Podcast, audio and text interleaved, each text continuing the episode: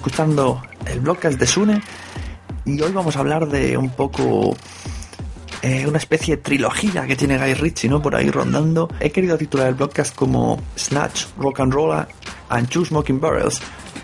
Y supongo que quien conozca las tres películas rápidamente ahora a identificar qué nombres de cada película. Y si no, pues estate atento porque voy a explicarte tres películas bastante chulas, ambientadas en los bajos fondos de Londres, donde salen mafiosos, dinero negro y apuestas. Son tres elementos bastante básicos para conocer estas películas.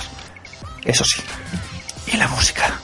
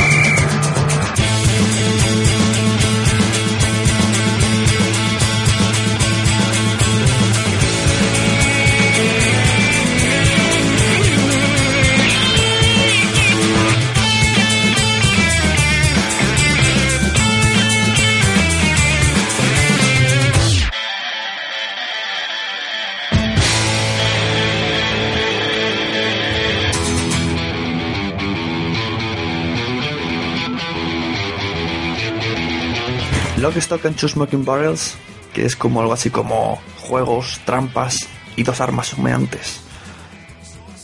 Es una de las primeras películas de Guy Ritchie, antes tuvo algún corto y una olvidable película con su la que será su mujer Madonna, que por suerte no he visto, pero he oído hablar muy mal de ella.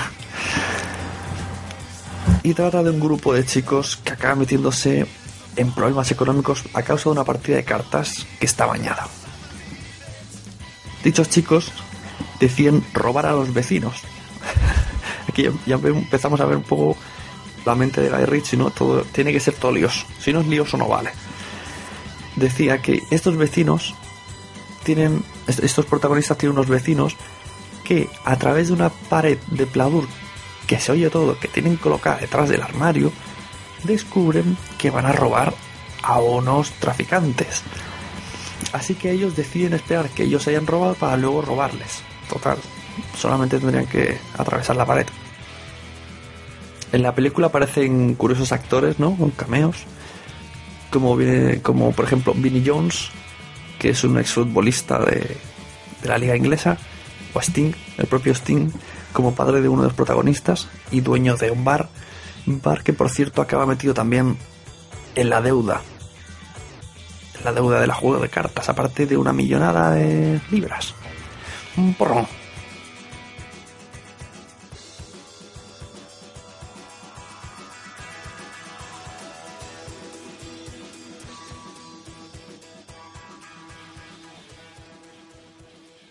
Paralelamente aparecen unas escopetas.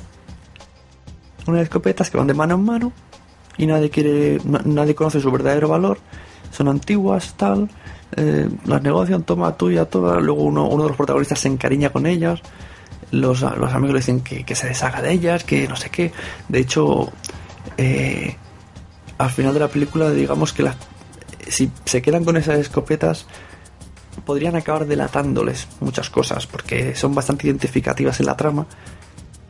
Y bueno, parece que, que, le, que intenta convencer a, uno de ellos que se deshaga de las escopetas. Escopetas que acaban, acaban metiéndose en la trama como si fuera un personaje más. Una de las cosas que más me gusta de Lock Stock y bueno, de las películas de Guy Ritchie de este estilo son, son cosas como la música. Eh, también los giros de cámara, ¿no? Son muy, muy al estilo videoclip, muy rápidos, juegan mucho con detalles o con movimientos de los que no se ve nada y se ve todo. También tienen en común eh, tremendos líos sobre personajes. Entran, salen, vienen, van. Los personajes suelen, los protagonistas suelen estar siempre hasta el cuello. Tanto, tanto, acaban siendo tan pringados que parece que tú como espectador, como espectador mm, normal, ¿no? Como persona normal, no mafiosa en el mundo, te acabas, acabas empatizando mucho con los personajes. Porque realmente acaban, acaban siendo chavales normales en los que están envueltos en una trama que, que, que dices, Dios, ¿cómo saldré yo de esta? Hay una cosa que me hace mucha gracia. Hay cosas... eh, hay unos elementos en estas tres películas que se repiten, como vienen siendo, por ejemplo, los protagonistas. Tú cambias protagonistas de una película a la otra.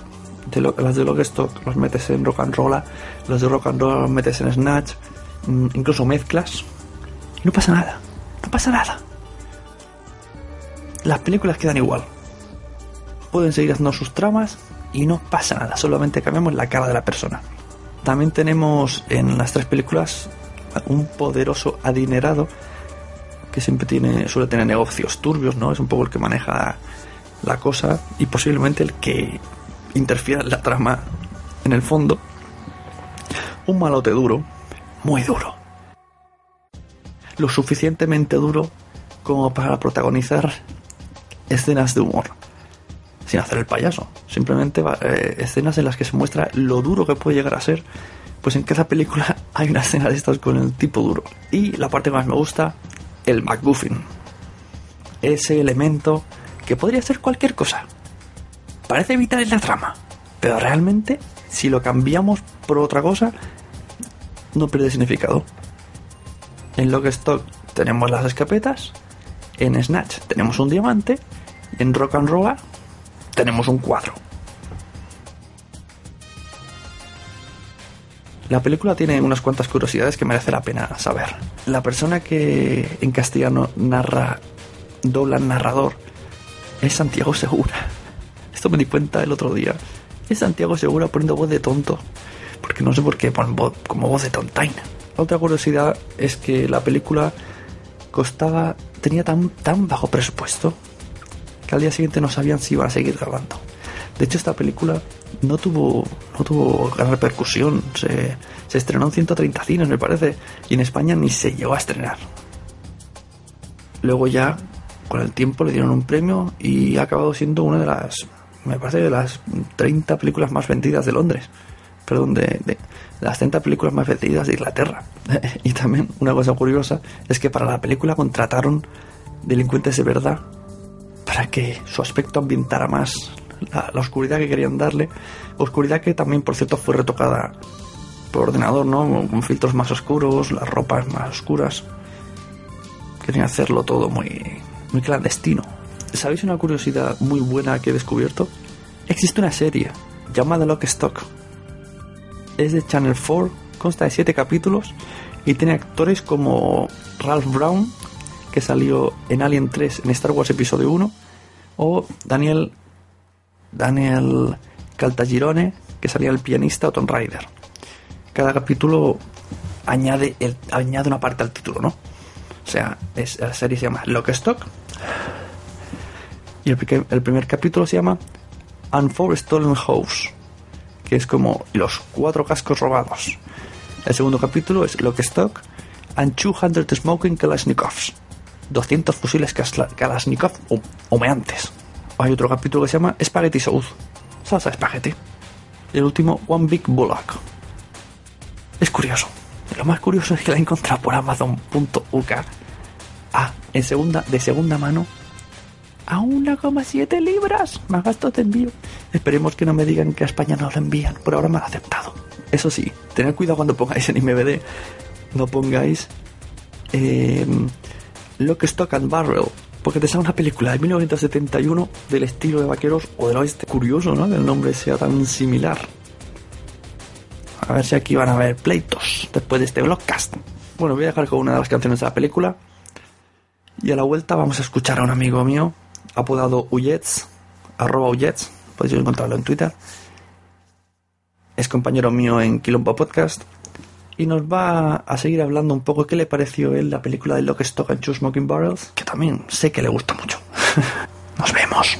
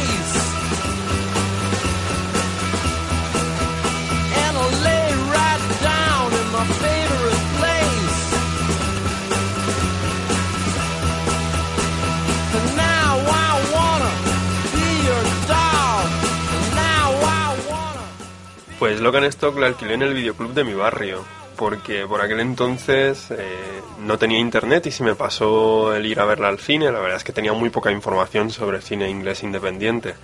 Y una vez la alquilé, pues mira, fundamentalmente porque venía de ver Trainspotting, en aquel momento todo lo británico estaba de moda, hasta Oasis molaban.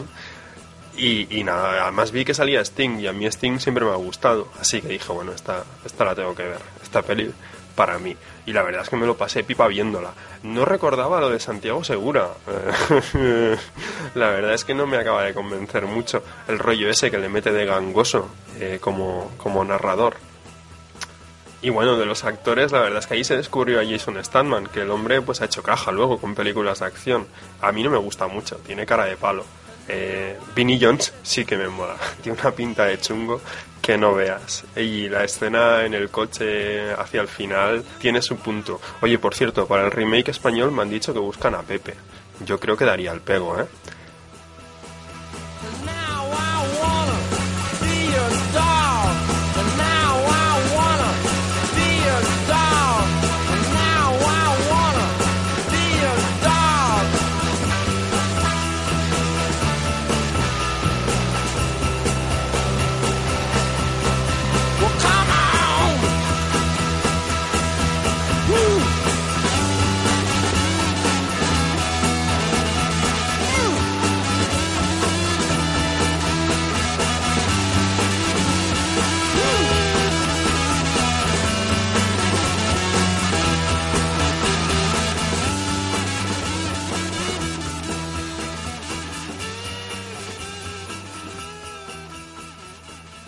La peli tiene escenazas. Quizá la que más me gusta es la que llegan los mafiosos dirigidos por el jefe con el peinado afro a recuperar lo que es suyo y de fondo mete música de Zorbal griego, que la verdad es que es un puntazo y se arma la de Dios.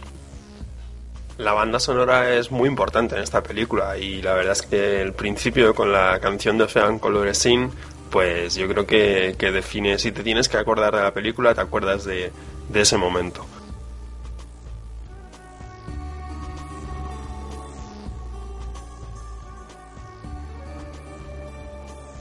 Para mí es una película pues imprescindible que hay que ver porque entre- aparte de pasar un muy buen rato pues también es eh, típica película que ves que se ha hecho con recursos limitados pero que se puede hacer algo muy muy muy entretenido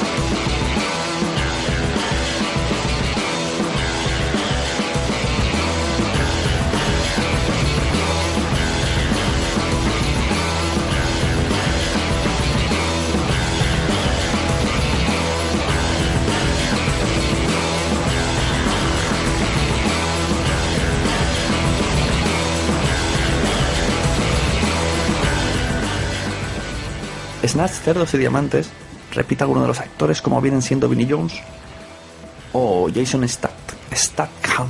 Jason Statham, como se diga. El transporter. Para que nos entendamos. Aunque también esta peli cuenta con grandes nombres como Benicio del Toro Brad Pitt.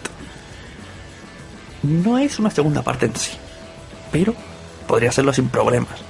O los personajes que repiten no llegan a ser los mismos personajes, pero bueno, con un poquito de imaginación, de hecho la ambientación es la misma y el problema es muy similar.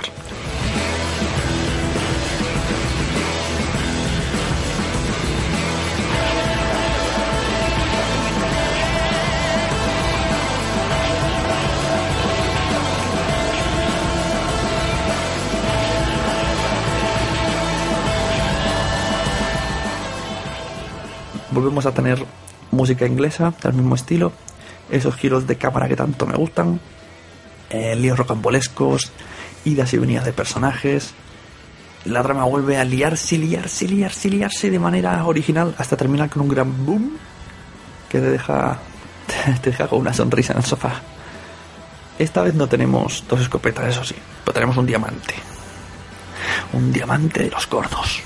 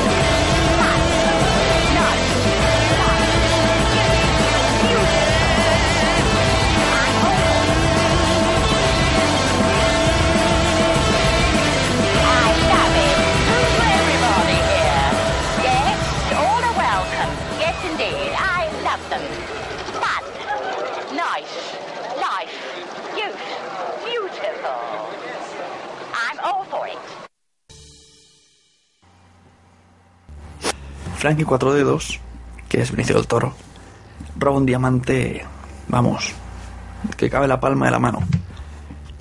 Y este, este diamante empieza a inquietar a la gente de alrededor, ¿no? Gente que, que se entera de que existe este diamante robado, como si fueran hormigas en el hormiguero, ¿no? Todos, uy, uy. Aunque los verdaderos protagonistas son, son dos corredores de apuestas, dos tipos aparentemente normales que contratan boxeadores para peleas ilegales y acaban dando con un gitano. Un gitano que inicialmente les embauca. Un gitano que tiene una verborrea hablando que no se, no se entiende nada. En plan, es muy buena la, actuación. El doblaje está muy, muy logrado. Os hablo de la película en castellano. En inglés me consta también que Brad Pitt lo, lo borda haciendo de gitano rumano. Resulta que este gitano rumano es campeón de los gitanos en peleas sin guantes. Un tío, un tío súper duro de batir con muchísima resistencia. Así que acaban contratándolo para, para peleas amañadas. Pero claro, el gitano es gitano y le puede más su orgullo. Así que la primera pelea no, no termina donde debería terminar y el gitano acaba acaba dejando cao al rival de un solo golpe lo cual esto enfada al, tipo poderoso de la película no a un tipo un tipo que en pocos minutos nos va a dar una descripción de cómo eh, de cómo eli- eliminar rastro de unos cadáveres con tan solo unos cuantos cerdos. Por cierto un detalle sacadle los dientes. Los, los cerdos no se los comen bueno, pues este hombre, este tipo, acabará, acabará jugando como cual marionetas con los protagonistas, obligándoles a hacer lo que, lo que él quiere, in- incluso el gitano. Mientras tanto, Diamante, bueno, pues va como una subtrama de mano en mano, muy al estilo Richie, y ya, ya acabará uniéndose a la trama final. Todo Va a su bola. Otro, otro personaje más, tenemos el Diamante. El McGuffin. El gitano hemos dicho que no es ni más ni menos que Brad Pitt, el cual quiso, quiso aparecer en una película de Guy Ritchie se ofreció voluntario, aunque fuera rebajándose el sueldo, que así hizo. Y yo. Y yo que me alegro, oye, porque es de los papeles que más me gustan de, de Brad Pitt después de mi estimado El Club de la Lucha. Remontarse a bloques de Sune número 7. Y para terminar, pues decir como curiosidad que la película. La película está grabada realmente con 3 horas de metraje. Y la ha recortado a 93. Por favor, que alguien se haga con esa copia. Y me la pase. Otra curiosidad es que los primeros 30 minutos de película casi, aparecen casi todos los miembros del equipo de grabación. Incluso el propio, el propio aparece por ahí con un periódico. Y bueno, de nuevo os voy a dejar con, con Uyets a ver que, nos diga qué le pareció Snatch, qué sensaciones tuvo con esta película y por qué le gusta tanto como a mí.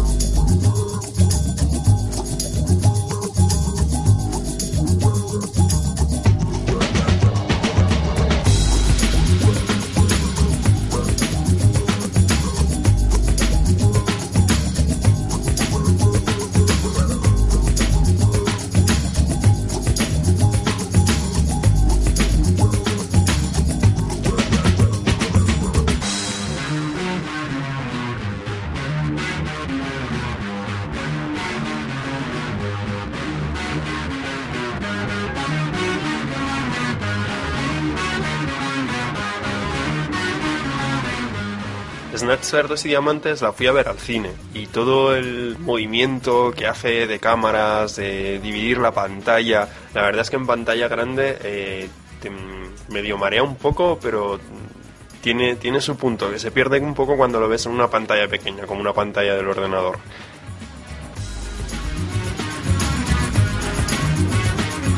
Snatch es como una versión amplificada y mejorada de Lock and Stock.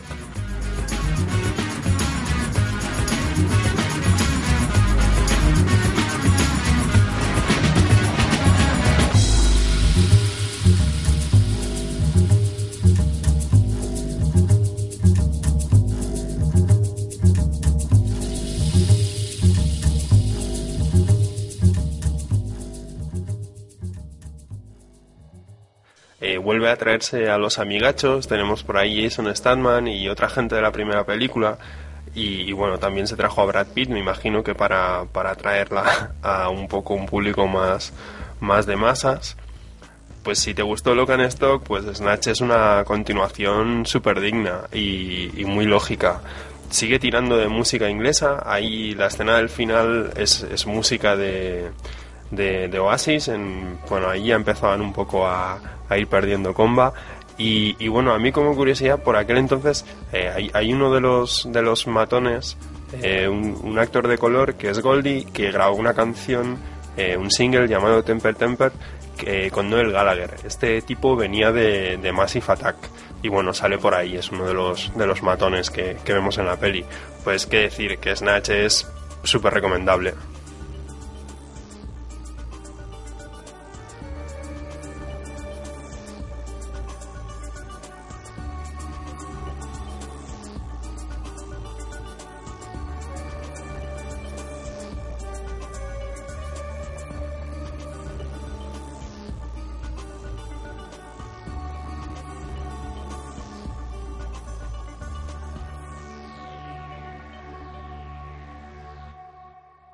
La gente se pregunta, ¿qué es un rock and roll?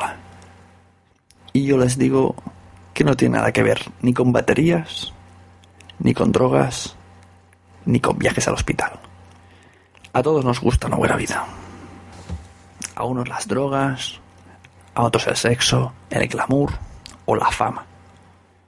Pero un rock and roll, un rock and roll es mucho más que eso. ¿Qué por qué? Porque un rock and roll quiere el puto pack completo.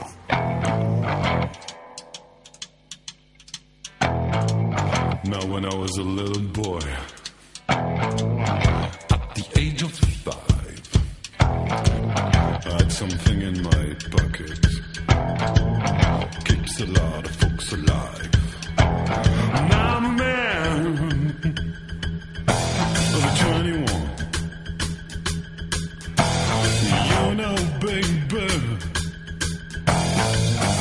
can I have a lot of fun.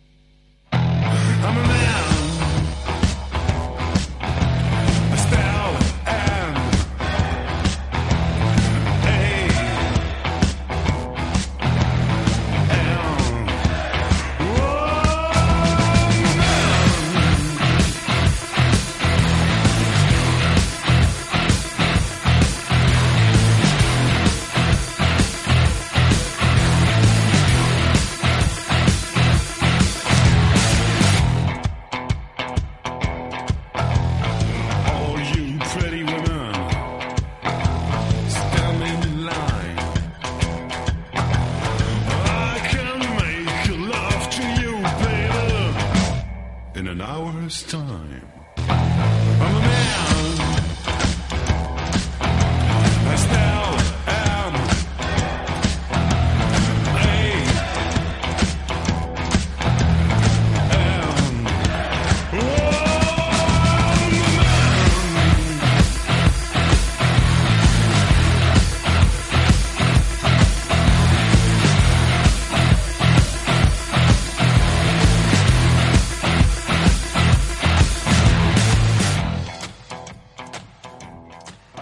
Rock and para mí, de las tres, quizá la que tiene una trama un poquito más complicada, ¿no? La otra eh, se resumía en un robo. Y aquí hablamos de... Sí que es cierto que los protagonistas tienen que acabar robando, pero meten en escena la burbuja inmobiliaria, problema que ha existido, incluso en España. Aparecen dos peces gordos que negocian, quizá es eh, hablan más en esta película que las otras, puede parecer un poquito aburrida si no, si no te gusta la ambientación, si no eres del estilo de estas películas, esta puede ser que sea la más aburridilla para ti. Si te han encontrado las otras dos, esta, esta se sale. Lo digo por experiencia, porque yo fui al cine con mi mujer, yo estaba con una sonrisa oreja a oreja y ella se durmió. Y aparece un. Uno de los peces gordos es esclavadito Abramovic, el presidente del Chelsea. De hecho, tiene también es presidente de un equipo de fútbol de la ciudad de Londres. Qué casualidad, ¿no? Hay tantos.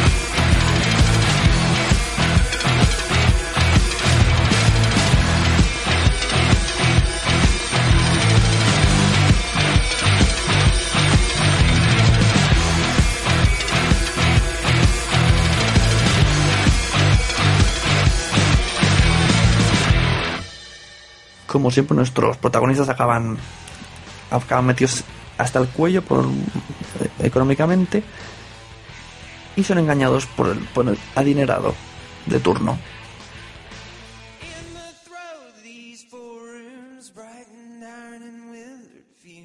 Parece que, que está claro, que Garrichi lo tiene claro, que para hacer dinero hay que engañar. Así que los protagonistas no tienen otra más que robar. Eh, comienzan a hacer robos planeados mediante un- una chica, una intermediaria. Y aparece un personaje. En Rock and Roll aparece un personaje. eh, estaba, inicialmente está aisl- aislado de la trama, ¿no? Aunque acabará envuelto en ella. ¿Cómo no, señor Richie? Se trata de, de un rockero, el cual todo el mundo da por muerto. El tipo es, es un chuleta, está, está, está delgadísimo, está drogándose todo el día y bebiendo con su amigo. Eh, un personaje que emula bastante la actitud o recuerda ¿no? al gitano de Snatch. Es un poco como no sabes por dónde te va a salir este tío.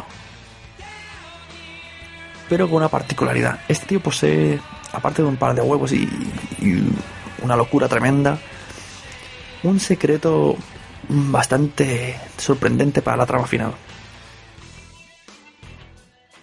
Aparte, este ese personaje es el que lleva todo el peso de la, de la subtrama del MacGuffin, ¿no? Eh, hay un cuadro que roban y bueno, por cosas de la vida, bueno, lo roba él, ¿qué coño? y él es el que lleva esa pequeña trama del cuadro hasta el final, cuando ya las dos tramas se unen y el tipo ti- acaba teniendo un protagonismo bastante bastante importante en el final de los hechos. Rock and tiene tiene un aire a- al videojuego Grande Auto San Andreas, en especial en especial su intro. Bueno, aunque no sabría decir qué fue antes, ¿no? Si el videojuego o, o Rock and Roll. Bueno, ya, ya me entendéis, ¿no? Quien haya jugado a San Andreas sabrá lo que digo y quien haya jugado a Rock and sabrá de San Andreas. Y posiblemente al que le guste Rock and Roll le guste San Andreas. Y, y eso. Si os gustan los videojuegos, también os recomiendo uno que se llama Drive, que está muy ambientada en, en estos barrios bajos londinenses, donde también hay mafiosos londinenses. Y las tramas se podrían semejar mucho a las de Stock. Yo cuando jugaba no paraba de acordarme de la película. Hablo del primer Drive. Drive o Driver, o algo así. Bueno, y terminamos este bloque con otra canción de la película. Y volvemos ya por última vez con Uyets que nos va a rematar la faena hablando de rock and roller.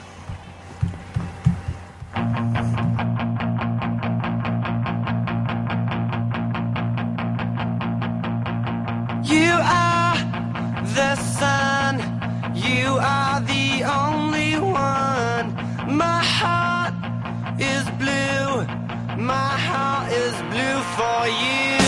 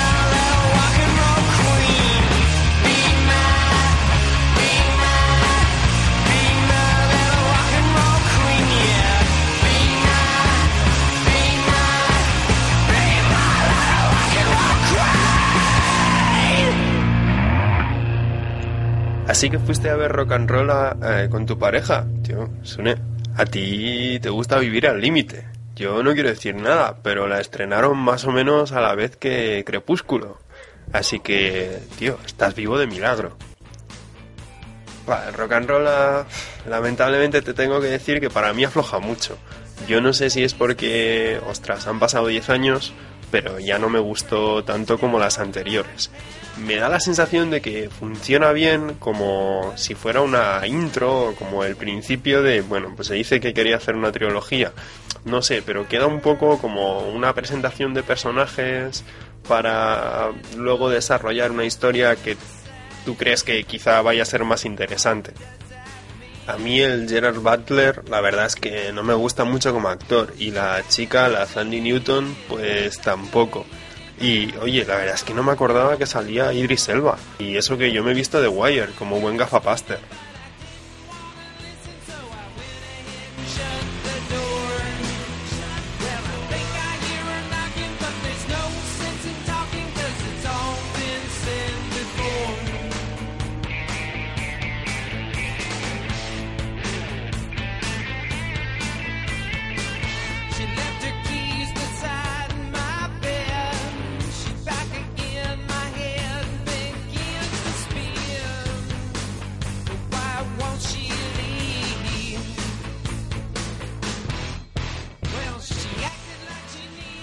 Me tengo que quedar con dos cosas de rock and roll, eh, una sería con Mark Strong, que a partir de aquí empezó a hacer un montón de pelis de, malo y se lo llevó para, para Sherlock también. Y, y la otra es eh, la mejor escena de la peli, que es la escena del ascensor, que yo creo que si esta peli se tiene que recordar por algo, es por esa escena sobre todo.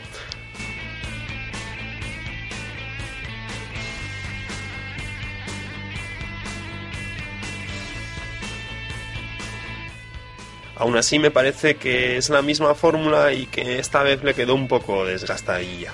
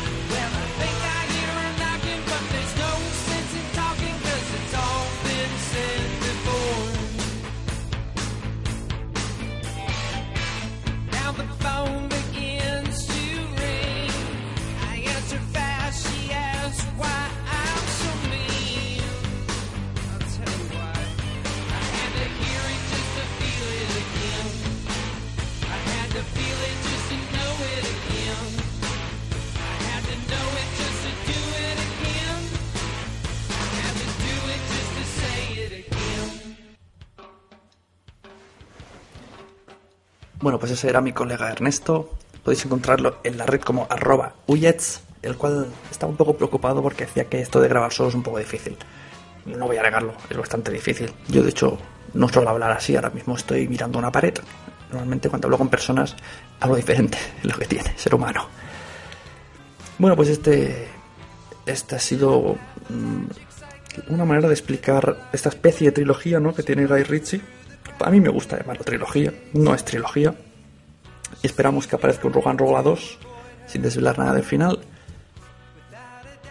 Y bueno, ya solo agradecer eh, a los oyentes que, han seguido hasta aquí, ¿no? Y a los que no, pues, pues no puedo ni agradecérselo ni desagradecérselo porque no han seguido hasta aquí, es que no van a escucharlo. Sí que me gustaría recomendar dos podcasts. Unos podcasts, otros programas de radio. Bueno, quizá los dos sean programas de radio. Sí que me gustaría recomendar dos podcasts o programas que me, que me han motivado para este número. Uno es La Viñeta Disco Inferno, podcast semanal sobre cómics que ya recomendé anteriormente, que me tiene, vamos, enganchadísimo. Y la música principal, que es la de Rock and Roll Queen, pues como que la tengo en la cabeza toda la semana. Y de ahí me llevo a ver rock and roll, de ahí me llevo a ver la otra y luego me llevo a buscar música o programas que hablasen de eso. Entonces ahí encontré el segundo programa que quiero recomendaros, que se trata de un programa de radio que se llama Carabe, Lo podéis encontrar. Yo lo escuché en iVoox, aunque tienen, tienen página. No me acuerdo de su página, pero os voy a decir el usuario de Twitter que es arroba carabe-es radio. Ahí yo supongo que estará toda la información necesaria. Hicieron un especial de Snatch. Es un programa eh, dedicado a la música y a veces pues hacen a la música de una película. Hice uno de Snatch, que me encantó. Os recomiendo que vayáis a escucharlo, pero ya, tal y como terminéis este. Otro de Rock and Roll y justo la noche de hoy que voy a publicar el blogcast van a hacer el de Lock Stock. Así que en breve tendréis otra vez triple ración con toda la música de la película, no solo tres o cuatro seleccionadas por mí, saltándome a la torera lo del Creative Commons. Y bueno, ya podréis disfrutar de eso, disfrutar de Carabe, disfrutar de la viñeta, disfrutar de todo. De los podcasts, de los programas, de la, de la tele, de los cómics y yo qué sé, de la familia. Hay que disfrutar.